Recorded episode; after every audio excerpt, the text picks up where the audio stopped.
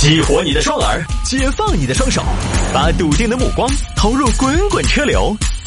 给我一个槽点，我可以吐槽整个地球仪。微言大义，换种方式纵横网络江湖。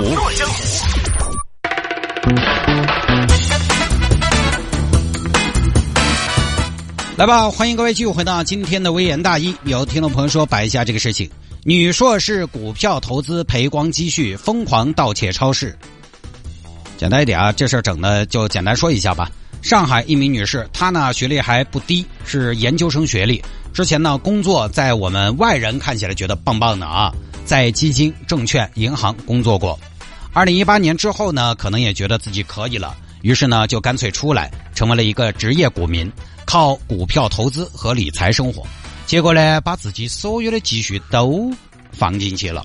最近恰好家里边老人着急用钱，他没办法，没钱嘛，都投资了吗？投资也都亏了吗？没什么现金可以拿出来，于是就跑到超市偷东西，偷东西再给家里边寄回去。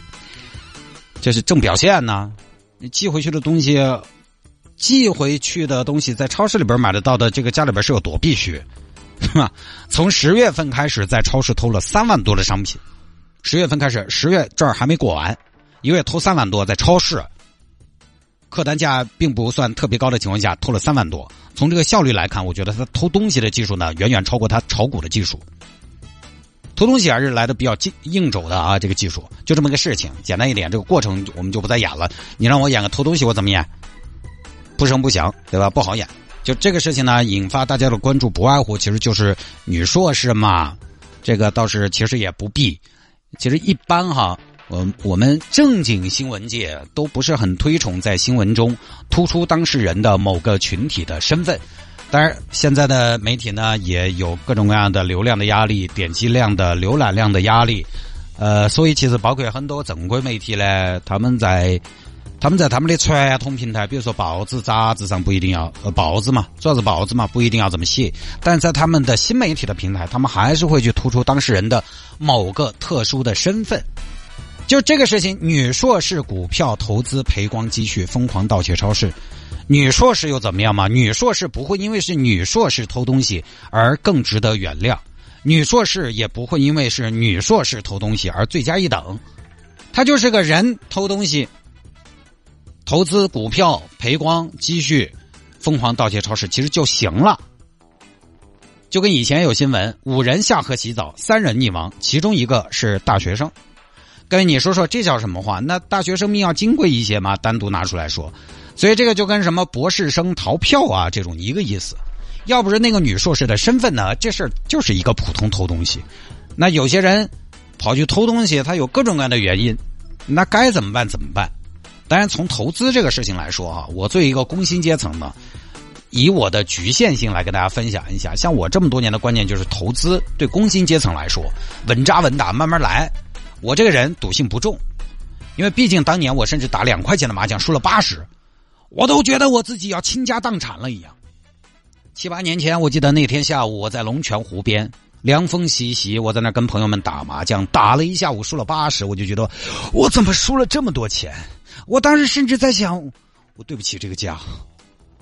我当时甚至在想，我不会从此走上赌博这条路了吧？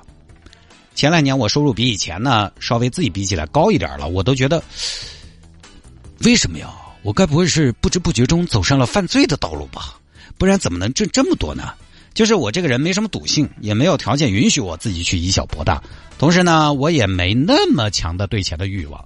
我朋友圈当然经常发些广告，这些有时候卖卖饺子，宣传一下入了股的小店。其实那些都没什么风险，亏呢也亏不到好多，而且都是别人来找到我，我主动呢没有过。所以对于我们工薪阶层来说呢，投资这个事情本来就应该是用你自己的闲钱去投资。你本来比如说有个不错的工作，你完全不要了，去当个纯的职业股民，他真的冲突吗？换成是我，我是很难接受这种观念的。我觉得我也不具备这种抗风险的能力。很多时候，一份稳定的工作其实就是你的安全感的来源，就是你抗风险的能力。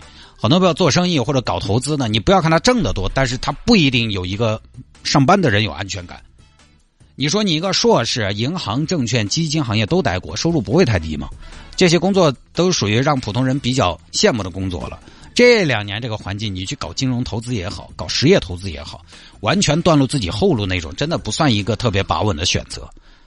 就你拿很多传统媒体来说，这两年很多朋友说传统媒体不怎么样了啊，不怎么行了，还是有那么多人想进。出去了的，反正我们看呢，有好的也有不好的。我遇到所有出去了的都跑过来跟我说不要出来。当然有可能人家只是情商高啊，晓得你不敢出来，所以就安抚你不出来是对的。但这个我也不是听谁说，确实是人到了一定年龄，安全和稳定是非常重要的，不要那么随机。投资这个事情还是需要厚积薄发，你要有点家底，你投资也相对从容。就像巴菲特投资比亚迪一样，人家是长期拿着的，你行不行嘛？人家亏了还有那么多，就是因为他家底厚，所以他。他可以去做一些高风险的投入，做高风险的投入，他的回报也相对多。那如果亏了呢？他也无伤大雅，也并不会影响他生活的本质。所以，比亚迪的股价前些年嘛，在巴菲特持股之后涨涨跌跌，跌的时候媒体就说巴菲特廉颇老矣；涨的时候呢，但是说巴菲特依然是当年那个股神，他拿得久的嘛，他拿得住的嘛，你拿不拿得住嘛？所以不要着急，不要着急啊。不要着急，那么快那么早就富起来了，慌什么呢？现在人总是有个想法，很奢侈啊，这个想法。二十二岁参加工作，恨不得三十五岁就退休了。本来未来就缺劳劳动力，咋可能让你工作十来年就不用劳动了？这不可能，生产力没那么发达，这事儿也得慢慢来。现在所有告诉你投资赚钱的，多半都是想从说服你投资赚钱上赚钱的，就从你投资赚钱上赚钱的。不说了哈，这个东西一家之言，一家之言啊。这个如果我有这个局限性呢，也活该我富不起来啊！我们就当个下班佐餐的一个休闲娱乐节目听了就对了。